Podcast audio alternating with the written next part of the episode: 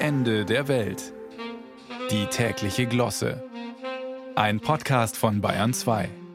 Es gibt Kirchenfeste im katholischen Jahreskreis, die sind sowas von eindeutig. Schon der Name sagt da, was gefeiert wird. Zum Beispiel Christi Himmelfahrt oder Maria Himmelfahrt. Klar, aufgefahren in den Himmel und damit jetzt mit festem Wohnsitz über den Wolken. Andere Festtage sind dagegen schon sehr viel schwerer abzuleiten. Jetzt zum Beispiel der von morgen, Maria Lichtmess. Muss also was mit Maria zu tun haben und Licht, das gemessen wird. Klug wie ich bin, habe ich nachgeschaut. Und ich mache es kurz. Maria hat ihr Jesuskind, wie es damals der Brauch war, am 40. Tag nach der Geburt in den Tempel gebracht. Zum ersten Mal. Dort treffen sie wahrscheinlich neben einigen Pharisäern, die Propheten Hanna und Simeon, und die erkennen in dem Kindlein das Licht der Welt.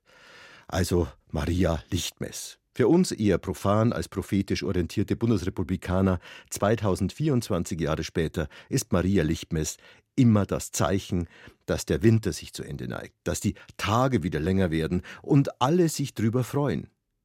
Wirklich alle? Wir wissen aus sicherer Quelle, dass es auch Individuen gibt, die die Lichtmessorgie mit wachen wie kritischen Glubschaugen betrachten. Zum Beispiel das gestern neu gekürte Zootier des Jahres, der Gecko. Liegt ja auf der Hand. Der Gecko ist nachtaktiv und weniger Nacht bedeutet weniger Aktivität und damit weniger Fressen.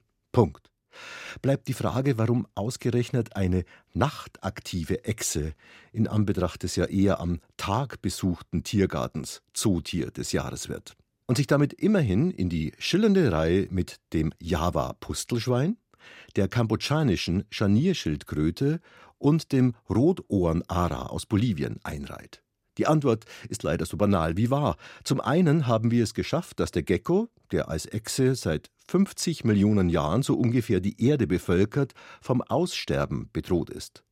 Zum anderen könnte er als Beispiel dienen, speziell für Politikerinnen und Politiker.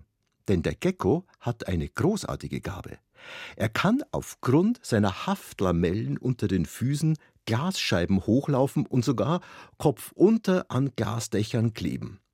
Und das stelle ich mir jetzt gern vor, wie beispielsweise Olaf Scholz oder Friedrich Merz, Gecko ähnlich wie sie ja eh schon sind, in trauter Haftlamellenzweisamkeit die neue Attraktion im Bundestag werden, wenn sie die Glaskuppel des Reichstags erklimmen und von dort oben ein überwältigendes Rededuell starten in der Generaldebatte.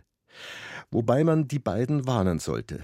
Einer der Gründe, warum der Gecko bedroht ist, liegt daran, dass ihm besondere Heilkräfte zugeschrieben werden. Die Folge? Zu Pulver zermahlt, als Tee aufgebrüht, in Alkohol eingelegt, so ändert schon bisher manch ein Gecko. Und da war er noch nicht mal das Zootier des Jahres.